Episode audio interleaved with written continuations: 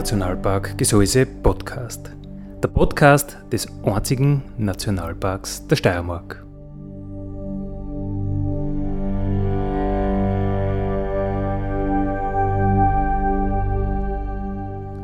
Alle zwei Wochen neu mit Themen aus dem Nationalpark Gesäuse und aus der Nationalparkregion. Daddy,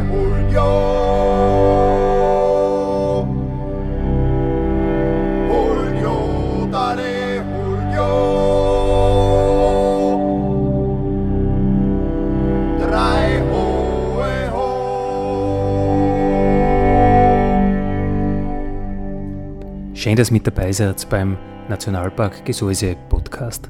Andi Hollinger spricht. Ja, heute zum Winter passend, zum Wetter passend. Äh, schauen wir mal, was die Natur so draußen macht. Überlebensstrategien der Natur im Winter heißt unser Thema und ein kompetenter Fachmann ist bei mir im Studio, nämlich Alex Maringer, mein Nationalparkkollege vom Fachbereich Naturschutz und Forschung. Servus Alex, grüß dich. Grüß euch. Ja, Überlebensstrategien äh, der Natur im Winter. Ich glaube, das ist ein Thema, da werden wir viel zum Plaudern haben, obwohl der Winter heuer noch nicht so richtig in die Gang gekommen ist, oder?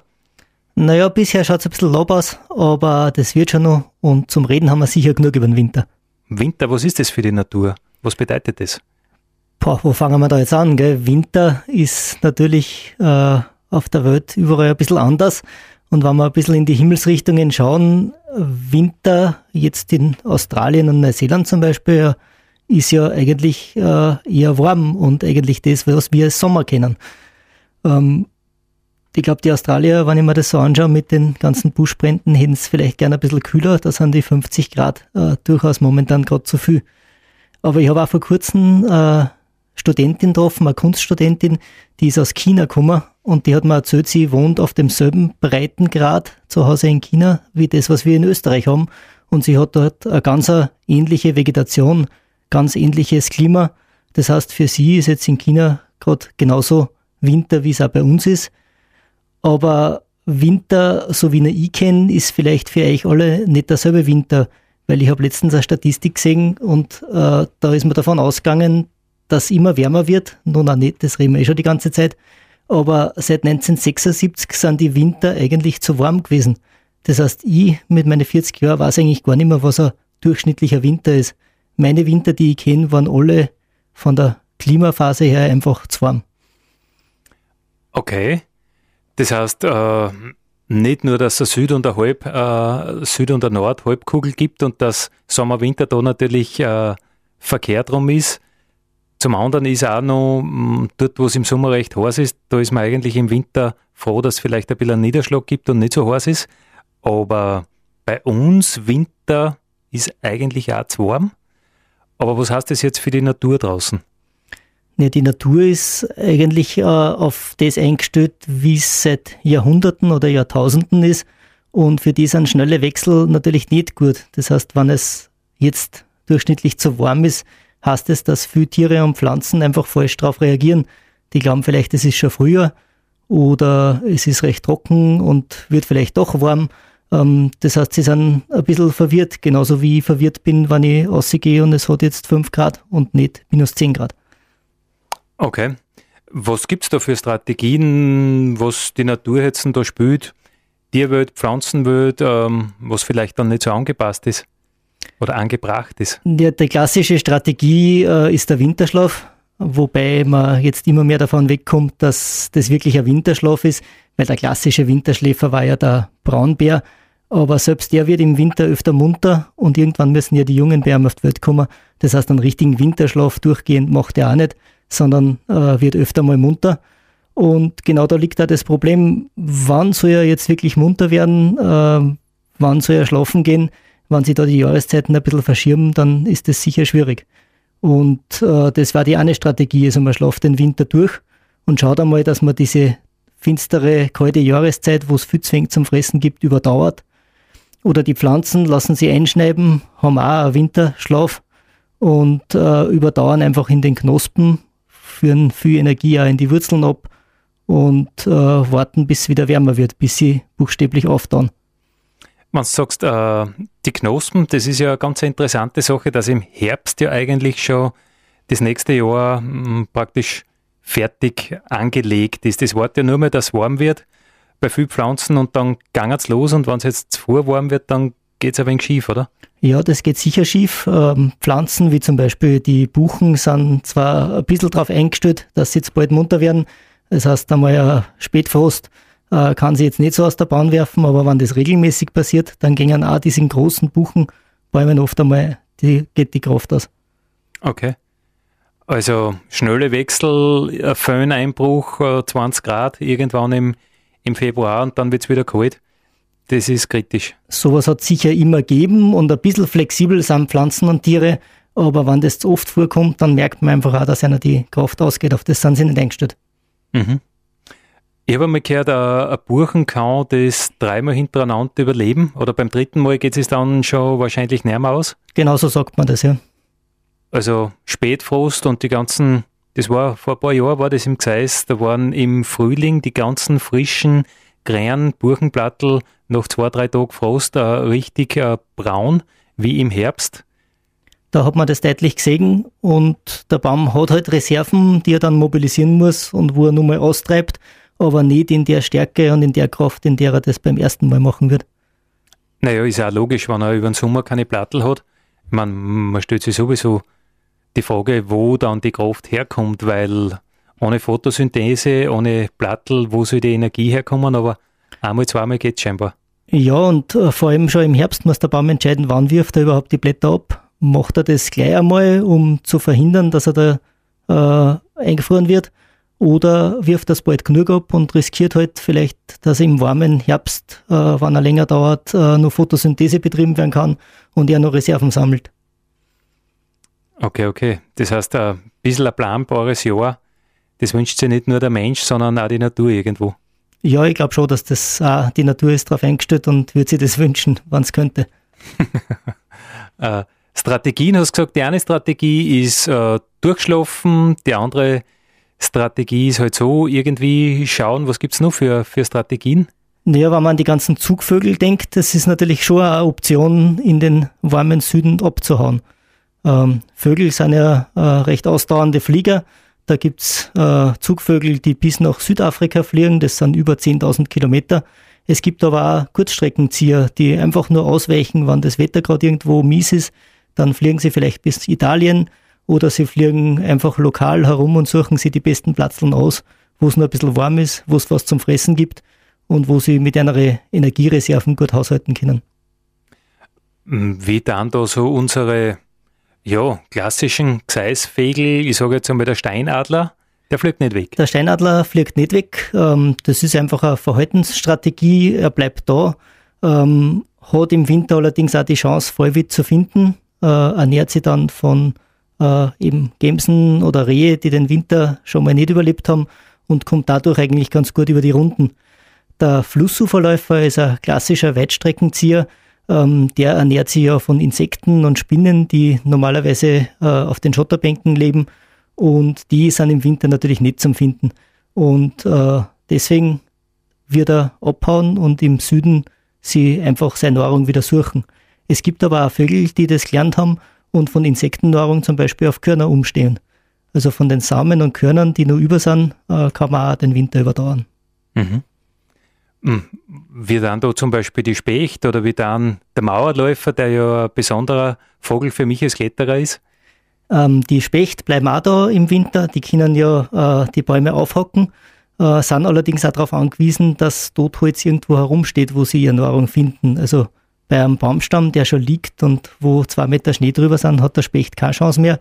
Aber so Tierlinge äh, stehen ja über die Schneedecken drüber und große Bäume sind für ihn der Schlüssel, dass er da bleiben kann.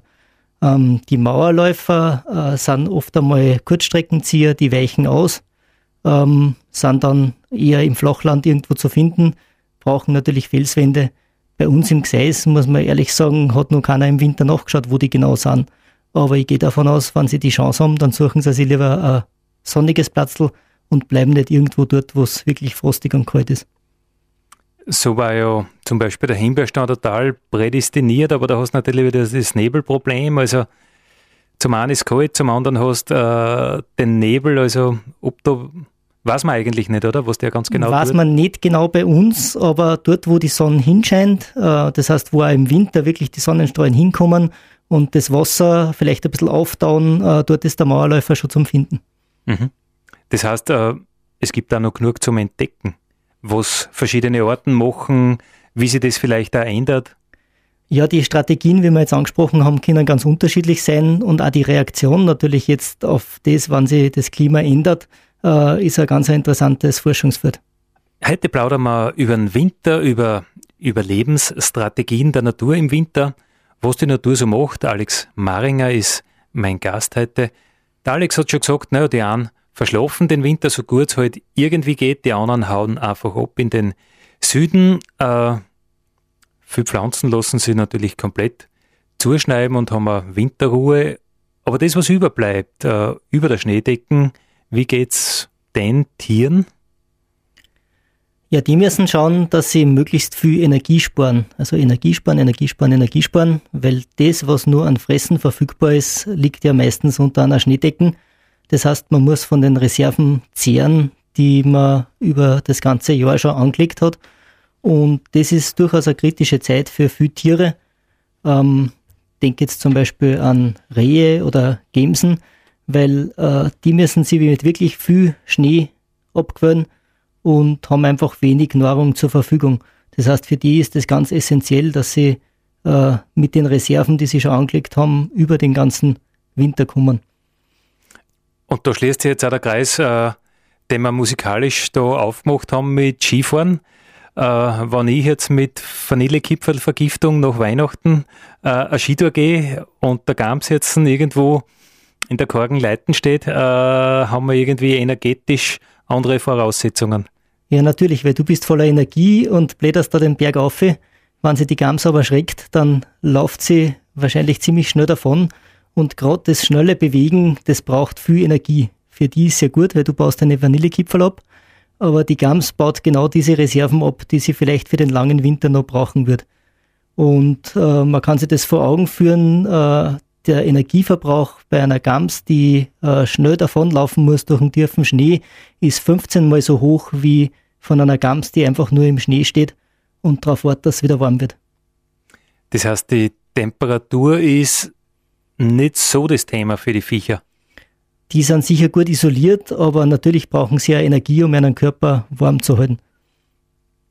Aber die Flucht wird oder der Stress, das wird mehr ausmachen. Das wird mehr ausmachen und es gibt auch noch einen physiologischen Hintergrund, nämlich dieses Energiesparen geht so weit, dass die äh, Tiere einen Herzschlag senken können, dass sie einen gesamten Stoffwechsel umstellen, äh, um einfach äh, wirklich ganz wenig Energie zu verbrennen. Und in dem Moment, wo sie aber wieder aktiv werden, müssen sie dieses ganze System hochfahren und das braucht zusätzlich Energie und das braucht nicht nur dann Energie, wenn sie schon wieder irgendwo stehen in Sicherheit, sondern das braucht auch dann nur Energie, weil einfach der ganze Stoffwechsel angeregt ist. Und äh, das sollte einfach nicht sein. Sie verbrauchen in dem Moment viel mehr, als die Natur eigentlich vorgesehen hat. Und das kann sie einfach über einen langen Winter so summieren, dass sie irgendwann einmal mit einer Reserve am Ende sind. Salopp formuliert, wenn ich sage, einmal ist wurscht, aber den ganzen Winter jeden Tag ist zu viel dann wird es sicher zu viel. Also es ist ein Summeneffekt. Ich sage immer, kein Tier fällt im Wald tot um, weil es gerade einmal geschreckt worden ist, weil das ist schon ein Verhalten, das die Tiere natürlich gewohnt sind, äh, was ja ab und zu mal passiert. Aber wenn sie das summiert, wenn das recht oft vorkommt, dann gingen die ganzen Reserven aus.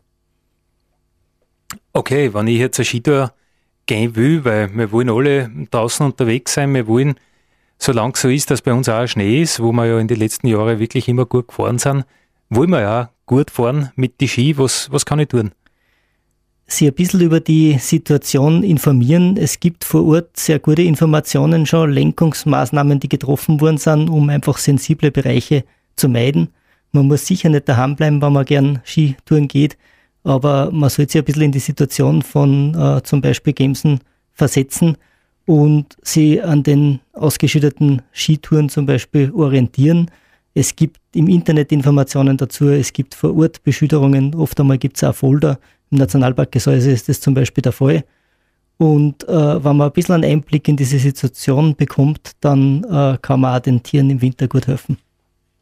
Das heißt einfach in einem Einstandsgebiet, von wo sie immer welchen Viech einfach nicht äh, absichtlich hinfahren, hingehen, wenn ich das schon weiß, dass es dort ist? Na, absichtlich tut man das als Naturfreund sicher nicht. Ähm, ich glaube, dass viel als Unwissenheit passiert. Man kann sich einfach gar nicht vorstellen, ähm, wie viel Energie äh, ein Tier verbraucht. Ich habe es jetzt gerade dargestellt. Und wie gesagt, über den ganzen Winter macht es einfach aus. Und wenn man da Rücksicht walten lässt, dann hilft es. Mir fällt auf, dass immer mehr Leute äh, einen Hund haben und den auch mitnehmen auf Skitour. Das ist ein bisschen so eine, eine zwiespältige Geschichte, oder? Naja, man weiß von Untersuchungen, dass sie Tiere auf einer Skispur ganz gut einstellen können. Das heißt, die Störung, die von so einer Tour ausgeht, die ist einschätzbar. Es ist immer dieselbe Linie, die die Wintersportler daherkommen. Äh, Hunde äh, werden sicher ein bisschen anders beurteilt, weil die sind ja nicht wirklich in der Spur, die äh, sind einmal links, sind einmal rechts und werden von zum Beispiel Gemsen oder Rehen wesentlich kritischer beäugt. Das heißt, die Fluchtdistanz erhöht sich dann einfach.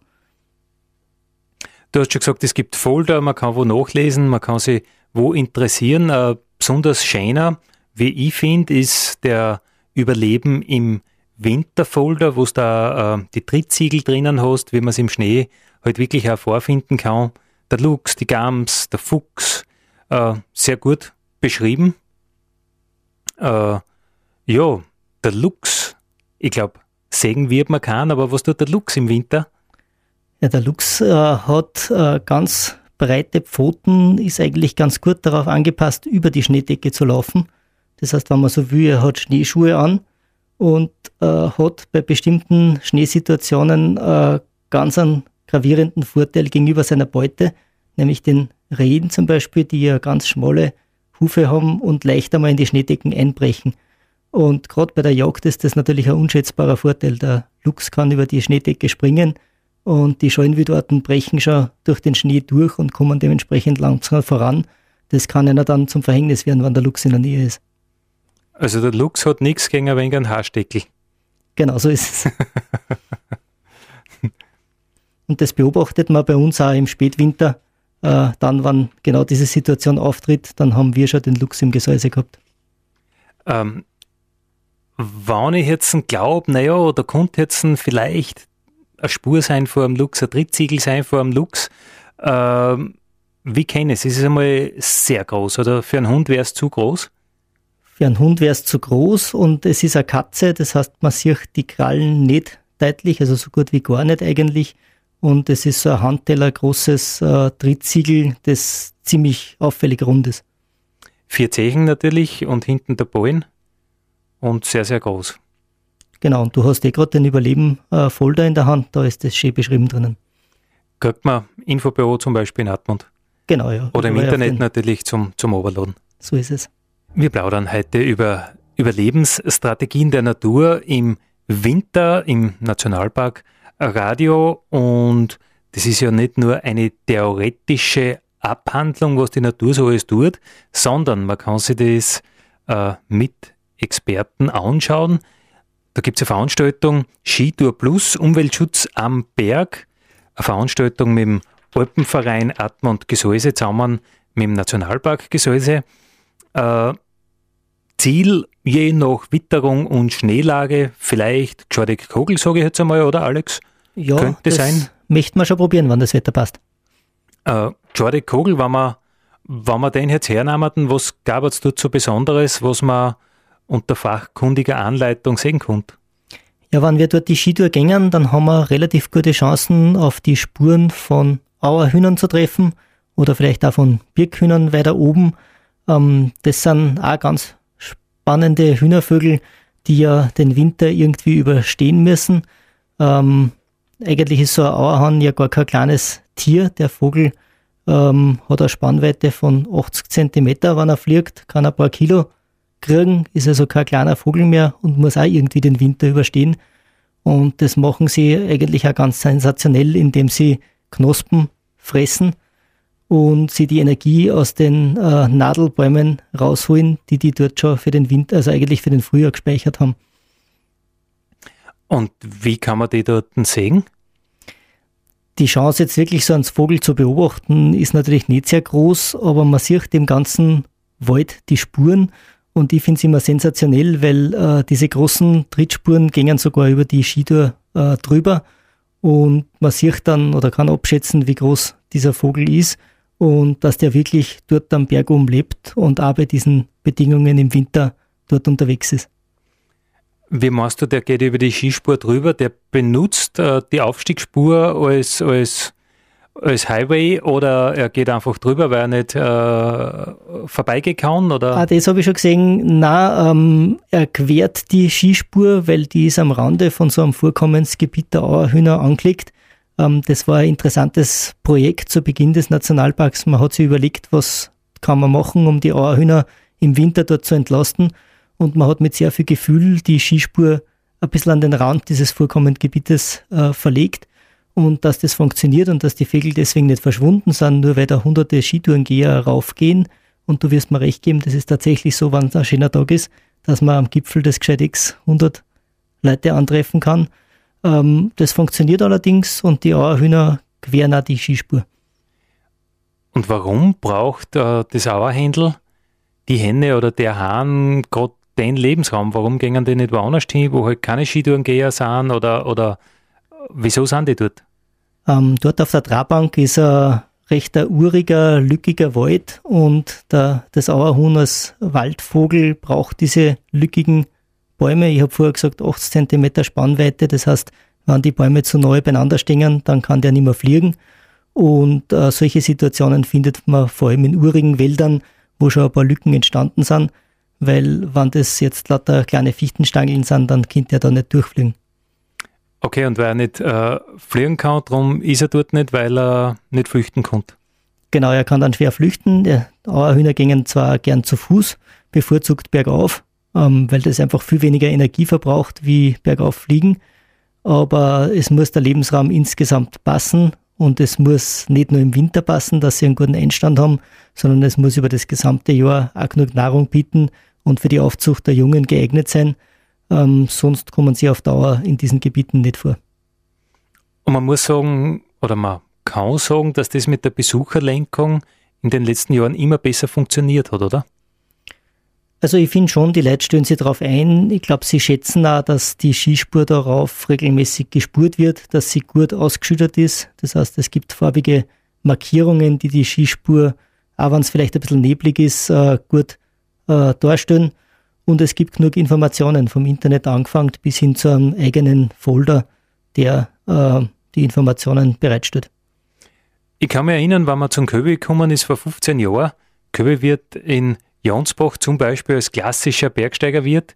Äh, man ist ein Skitour gegangen, da hat es gleich geheißen, ja, wir lassen uns ja nicht vorschreiben, wo wir gehen, das ist ja Wahnsinn und eine Frechheit.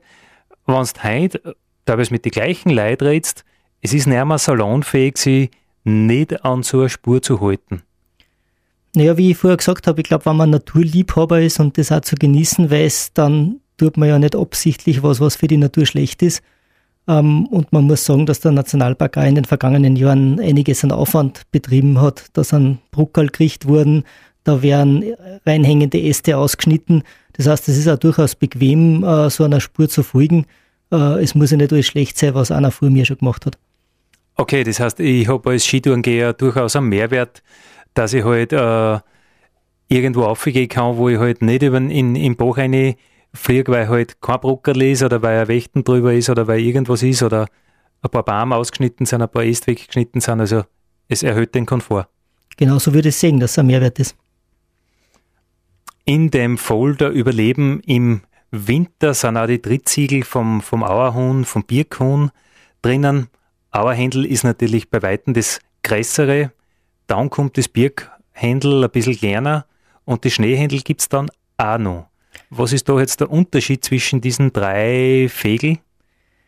Ja, das Auerhuhn ist ein klassischer Waldvogel. Ähm, das Birkhuhn ist eher so an der Waldgrenze beheimatet und die Schneehühner sind ganz oben am Gipfel zu finden.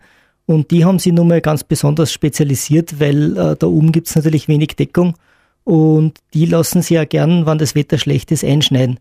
Das heißt, die äh, findet man dann in regelrechte Schneehöhlen, in kleinen Iglos. Und das hat für Schneehühner den riesen Vorteil, dass der Schnee auch gut isoliert. Das heißt, es kann nur so kalt draußen sein. In so einer Schneehöhle hat es eigentlich immer so zwischen 0 und 4 Grad.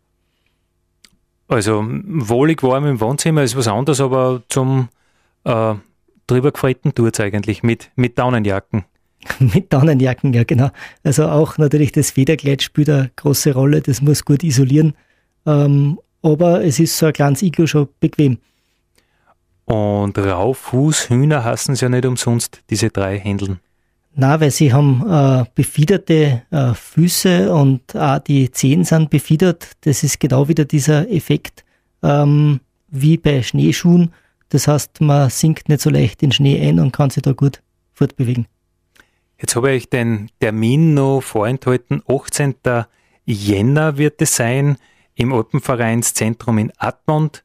Ist da zum Weggehen in der Früh um 9 äh, maximale Teilnehmeranzahl sind 15, je nach Witterung, je nach Schneelage wird dann das Ziel äh, ausgemacht und äh, Anmeldung ist natürlich erforderlich beim Alpenverein in Admont. Skitour plus Umweltschutz am Berg was die Veranstaltung, über die wir gerade geplaudert haben. Äh, Gemeinschaftsveranstaltung, Alpenverein, äh, Admont Gesäuse und Nationalpark Gesäuse, 18. Jänner Treffpunkt 9 im Alpenvereinszentrum in Admont. Leiten wird es der Grisou Leimberger und der Alex Maringer. Äh, weißt du schon, wie das Wetter wird? Na, ein bisschen ist noch hin. Ein bisschen ist noch hin, aber ich freue mich jedenfalls schon drauf. Ähm, ich denke mal, es wird eine spannende Sache, ein bisschen darüber zu diskutieren, was man auch wirklich in freier Natur sehen kann, wie es den Tieren im Winter geht und nicht nur zu theoretisieren. Und was darfst erwarten, was man, was man sehen kann? Also für die Händeln zum Beispiel Hürzen? Ja, am Gscheideck ist eben der Klassiker, ähm, Auerhuhn-Spuren zu sehen, äh, die irgendwo in der Nähe der Skispur auftreten. Ähm, ich finde es auch immer ganz spannend, dass diese großen äh, Händeln auch sehr große Haufen hinterlassen. Das heißt, die Losung von den Auerhühnern kann man dann äh, irgendwo unter einer Fichte oder so finden oder unter einem anderen Nadelbaum. Ähm, und man sieht dann auch, was sie eigentlich den ganzen Winter so fressen, nämlich außer Nadeln nicht viel. Okay, aber da gibt es ja auch für die Wissenschaft äh, einiges zu tun, was man sich da überlegt hat, was man da vielleicht an Hormonen feststellen kann.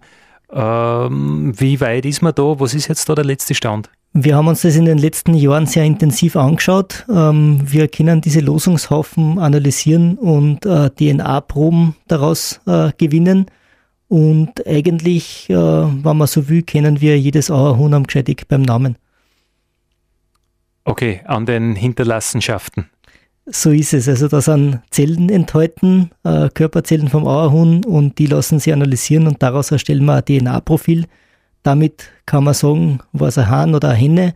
Man kann aber auch die Verwandtschaftsbeziehungen der Tiere untereinander äh, ausfindig machen.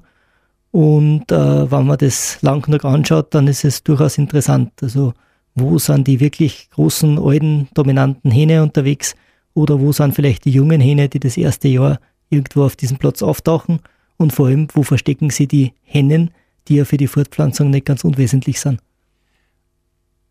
Anders natürlich, äh, jetzt gedacht, du kannst ja, wenn du von jedem Heiferl, das du irgendwo findest, eins ein Beimerl mitnimmst und das anschaust, kannst du ja dann zweifelsfrei feststellen, wie viele verschiedene äh, Individuen das es gibt, oder?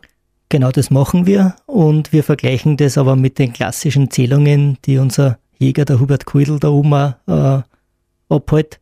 Und ähm, es ist schon interessant, wie sie das verhalten, nämlich äh, Gerade die jungen Hähne sind oft einmal ein bisschen heimlicher, die Hennen verstecken sie sowieso, aber die richtigen Autuscher, die alten Hahner, die kennt natürlich auch der Jäger. Okay, also bei den männlichen Wirtshausgeher, da weiß der Jäger Bescheid. Äh, ich ja. sage jetzt einmal bei denen, die sich, die sich nicht mehr verstecken und bei den bei die Platz, Hirsch kann man nicht sagen, Platz, Hauner. Platzhahn, sagt man schon. Ja. Platzhahn, sagt man Platzhahn, okay da weiß man, und da weiß auch der Jager ganz genau Bescheid, wie viel das gibt. Das weiß der mit Sicherheit und die DNA gibt ihm recht. Mhm. Wieder mal was, äh, wo die Wissenschaft draufkommt, dass das, was die Alten erzählen, vielleicht gar nicht so verkehrt ist, wobei der Hubert Keudel ja keiner von den Alten ist, sondern ein junger Kollege. Genau, weil es macht schon Sinn, da verschiedene Methoden zu verschränken. Also man kommt durchaus auf spannende Ergebnisse. Also das Auerhändel wird ein großes Thema sein. Äh, wird es bis zum Birkhändel gehen am Gschordig, wenn man jetzt am Gschordig bleibt? Ja, also dort gibt es oben einen Birkhundbestand, da kommt man schon einen Klick haben, dass wir auch da ein bisschen was mitnehmen. Aber es gibt natürlich viele andere Tiere, die uns begegnen werden. Ähm, das fängt sicher mal bei Spuren an von Gams und Reh, die da oben aktiv sind. Aber äh, ich finde auch die Spuren von Eichhörnchen manchmal ganz interessant, weil das kennt vielleicht nicht jeder, wie das ausschaut, wenn die äh, ihre Reserven an Zopfen auffressen und dann so einen großen Haufen hinterlassen mit auszupften Schuppen, äh, zum Beispiel von äh, Fichtenzapfen. Vielleicht der Hose dabei sein, oder? Genau, beim Gescheideck haben wir sogar schon Schneehosen dabei. Ist das jetzt ein Versprechen? ja, ich kann versprechen, dass ich kein Tier nur für diese Führung irgendwo anbinden werde, aber das, was wir sehen, werden wir mitnehmen und ich freue mich einfach schon, schon auf die Diskussionen. Ich bin mir sicher, dass viele Leute äh, Fragen haben, äh, was die Tiere im Winter dann und das, was wir in der Natur draußen sehen, das werden wir auch besprechen. Alex, du hast ja gesagt, äh, der Nationalpark unternimmt da doch einiges, um diese Besucherlenkung durchzuführen, um die Qualität oder um den, den, ja, den Mehrwert, den Luxus äh, für die Skitourengeher ein bisschen zu erhöhen. Den Luxus kann man nicht sagen, den Komfort. Aufsichtsdienst zum Beispiel ist jetzt auch im Winter ein bisschen neu geregelt, oder? Ähm, ja, wir haben im Winter Leute draußen, die sich auch um diese Skitouren kümmern. Ähm, wir haben jetzt den Raimund Reiter, den Reitsch, äh, mehr oder weniger dafür abgestellt, dass er den ganzen Winter schaut, dass alles auf den Nationalpark-Skitouren passt. Ich denke mal, das ist schon ein gewisser Komfort, wenn einer in der Früh eine Spur anlegt und so äh, ermöglicht, dass man gut am Berg aufkommt und äh, alle Markierungen findet und dass auch keine Asteln einer hängen oder man irgendwo durchkriechen muss. Das heißt, er hat wirklich den Auftrag zu schauen, äh, hat es geschrieben, ist die Spur vielleicht irgendwie näher zum Finden, wissen die Leute nicht, wo es hingehen sollen, rennen die dann beim Nationalpark irgendwo in ein Habitat, in einen Lebensraum rein, was vielleicht nicht so optimal ist, dann hat er in der Früh äh, eben keinen Bürodienst, sondern muss blöderweise Skitour gehen. Ja, er darf eine Skitour gehen. Ähm, ich glaube, gerade wenn äh, die Sonne scheint und es frisch geschnappt hat, dann gefällt mir das sehr. Er füllt da unsere Informationsfolder auf und äh, nebenbei schaut er natürlich auch, dass es den äh, Tieren am Berg gut geht. Also, dass zum Beispiel diese Auerhundhabitate unberührt bleiben, indem die Beschütterung einfach passt und jeder, der sich dort aufhält, das im Gelände gut erkennen kann. Ja, jetzt war ähm, Zeit für ein reißerisches Abschlusswort. Wir sind fast am Ende unserer Sendung. Was darfst du wünschen, was Skitourengeher beherzigen? Ich möchte es nochmal zusammenfassen, was wir in zahlreichen unserer Unterlagen schreiben, nämlich äh, plant bitte eure Touren so, dass ihr zum Sonnenaufgang und zum Sonnenuntergang nimmer im Gelände unterwegs seid, also dann, wann die Tiere frühstücken und Abendessen. Äh, benutzt, wenn es kommt, die beschütterten Parkplätze und parkt's nicht kreuz und quer. Wenn's einen Hund dabei habt, dann schaut's bitte, dass der in eurer Nähe bleibt. Und äh, die Wintermarkierungen und Hinweis darauf haben wir angesprochen, die sind vorhanden. Haltet euch auch bitte dran.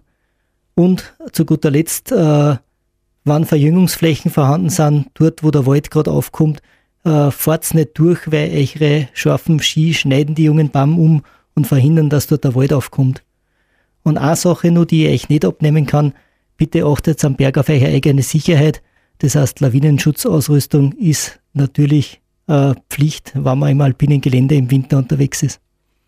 Und eine soziale Notwendigkeit, das gehört auch einmal erwähnt.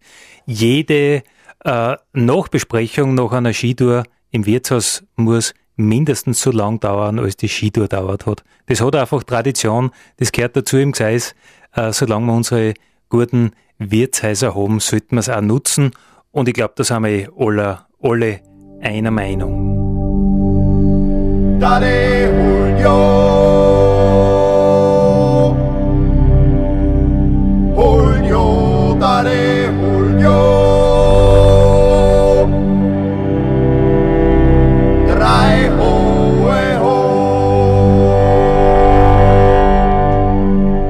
Das war der Nationalpark Gesäuse Podcast für heute. Ich freue mich, wenn ihr wieder mit dabei seid in 14 Tagen. Vielen Dank.